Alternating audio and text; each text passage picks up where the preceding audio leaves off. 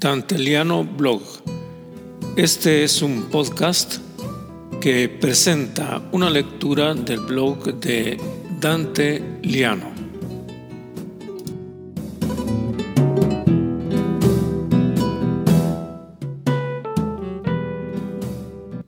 Soy Dante Liano y les presento el blog En un lugar de la Mancha.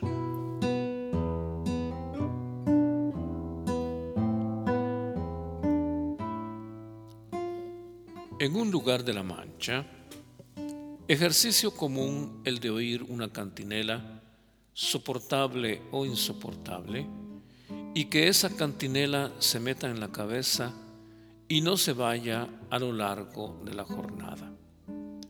Una publicidad insistida, una vieja canción de juventud, una poesía aprendida en la infancia y la maldición está echada. Todo el día todo el día, todo el día, el sonsonete se repite y se repite, aunque sacudamos la cabeza como para sacarlo con fuerza del cerebro. Juventud, divino tesoro, y tesoro habrá hasta el anochecer. Y que yo me la llevé al río, otro ritornelo, por no decir del verde que te quiero verte, o del denostado me gustas cuando callas, y el más feliz, la noche está estrellada. Creadores de frases recurrentes, los poetas sonríen a lo lejos. Algo así habrá pasado a don Miguel de las Cervantes con un verso del romancero general que para ser exactos sonaba así. Un lencero portugués recién venido a Castilla más valiente que Roldán y más galán que Macías, en un lugar de la Mancha, he aquí el octosílabo traidor que de tanto repetirse se vuelve el famoso inicio de la novela que debía escribir Cervantes. Casi nadie repara en que las primeras palabras del Quijote son un verso en el metro popular castellano. En un lugar de la Mancha, habrá resonado en la mente de Cervantes. El resto, escribir la novela.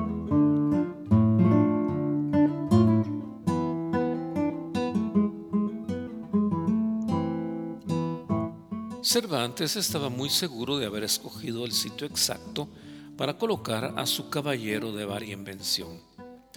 Los héroes de las novelas de caballerías provenían de lugares prestigiosos reales o míticos, de Constantinopla, de Gaula, de Bretaña, de Inglaterra, de Trapisonda, de Grecia. Un poco al estilo de los superhéroes actuales. Batman de Gotham City, Superman de Nueva York, James Bond de Londres. Cuando Cervantes sitúa a Don Quijote en la Mancha, el público de la época los relatos se, leían en voz alta para una asamblea analfabeta, habrá reído con gusto. No era esa región de la estepa castellana la más gloriosa de España. Hoy haría reír si se dijera Don Quijote de San Martín Chileverde o de la Pedrera, porque paradójicamente La Mancha ha adquirido celebridad gracias a Don Quijote magia y maravilla de la literatura, desprestigiar a un lugar para darle prestigio. Lo supo ya don Miguel de Cervantes cuando escribe al final de la segunda parte. Este fin tuvo el ingenioso Hidalgo de la Mancha, cuyo lugar no quiso poner de Jamete puntualmente por dejar que todas las villas y lugares de la Mancha contendiesen entre sí por ahijársela y tenérsele por suyo como contendieron las siete ciudades de Grecia por Homero. La literatura mágica y profética, pues así sucedió, y hoy existe controversia entre Argamasilla de Alba, Esquivias, Quintanar de la Orden y otros poblados por Don Quijote, como si hubiera sido un personaje histórico.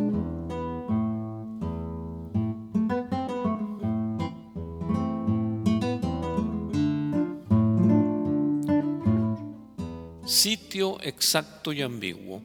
como la literatura ordena, porque la exactitud de la mancha oculta el verdadero lugar en donde vivía el ilustre caballero, de cuyo nombre no quiero acordarme, dice Cervantes, pero ese no quiero significa no puedo, no importa cuál sea, una fórmula usada en los relatos populares. Tal desaliño abre las puertas de la imaginación y se puede apostar lo que se quiera que el escritor lo ha hecho deliberadamente. No quiero o no puedo, da lo mismo. No da lo mismo para los lectores, cuya fantasía se enciende y atribuye el lugar de nacimiento de Alonso Quijano o Quijana o Quesada, otra fantástica ambigüedad, a donde mejor se le acomode. Por otro lado, era frecuente en los cuentos populares no dar un nombre exacto al lugar de la acción para acentuar la universalidad del mito. Si la acción ocurre en ninguna parte, podría haber ocurrido en todas partes. No es la misma estrategia que usan tantos novelistas contemporáneos para crear la sugerencia de muchos lugares y ninguno. No se llama eso distopía con prestigiosa etimología griega.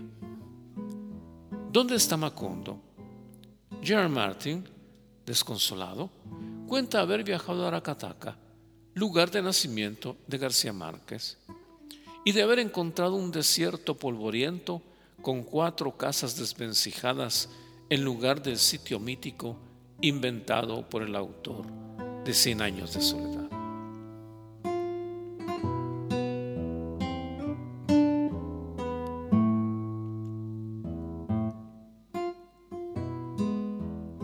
Lo que vale para el espacio, la mancha mítica, vale para el tiempo. ¿Cuándo ocurrieron los hechos de Don Quijote? No a mucho tiempo, responde maligno Cervantes. Un perfecto equivalente del han de estar y estarán, o del érase que se era, inicios tópicos de los cuentos populares. La física contemporánea nos enseña que el tiempo es sólido y cambiante, impreciso y relativo. Transcurre más rápido en la montaña que en la costa que hay dimensiones del tiempo que no conocemos pero que podemos intuir. Don Quijote estaba destinado para el mito, una de las formas de la eternidad. Hay otras que no tiene que ver con la extensión, sino con la intensidad. ¿Acaso no es eterno el éxtasis del amor en su duración efímera? En el tiempo del mito, las horas y los minutos se alargan y se encogen, como los relojes desmayados de Salvador Dalí. Como el espacio de la novela, también el tiempo relatado es ancho y es ninguno.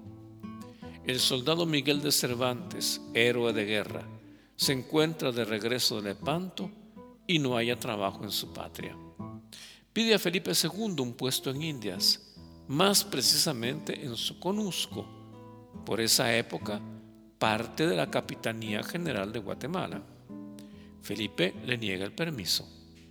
¿Qué hubiera pasado si Cervantes se afinca como Bernal en esa parte de América Central?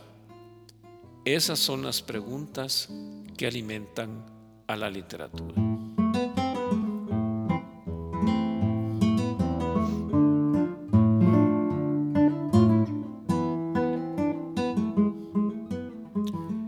Párrafo con que se describe a don Alonso Quijano es un ejemplo de síntesis y precisión.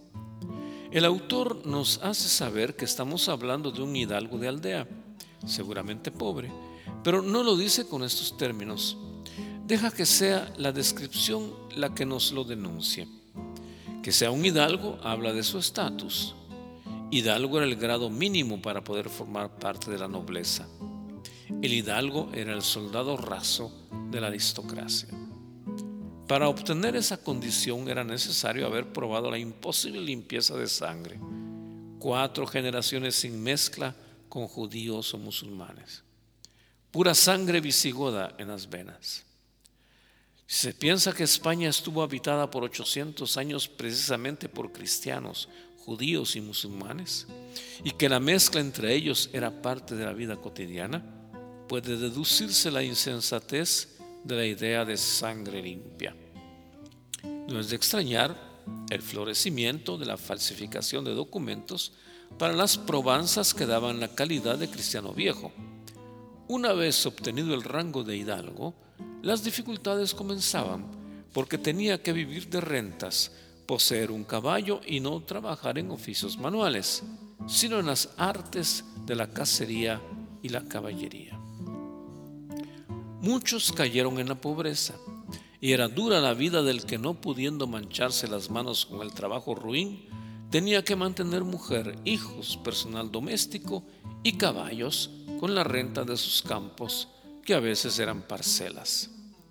A ese grupo de aristócratas pobres pertenecía don Alonso Quijano o Quesada o Quijana, y en lugar de la casa se dio a la locura de leer libros, cosa por demás extravagante para los semianalfabetos caballeros de la época.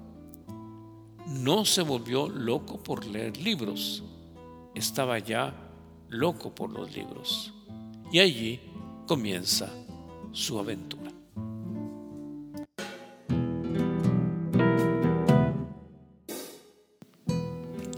Han escuchado Dante Liano Blog, un podcast con la lectura del blog de Dante Liano en wordpress.com con la asesoría técnica de Jean-Claude Fondet.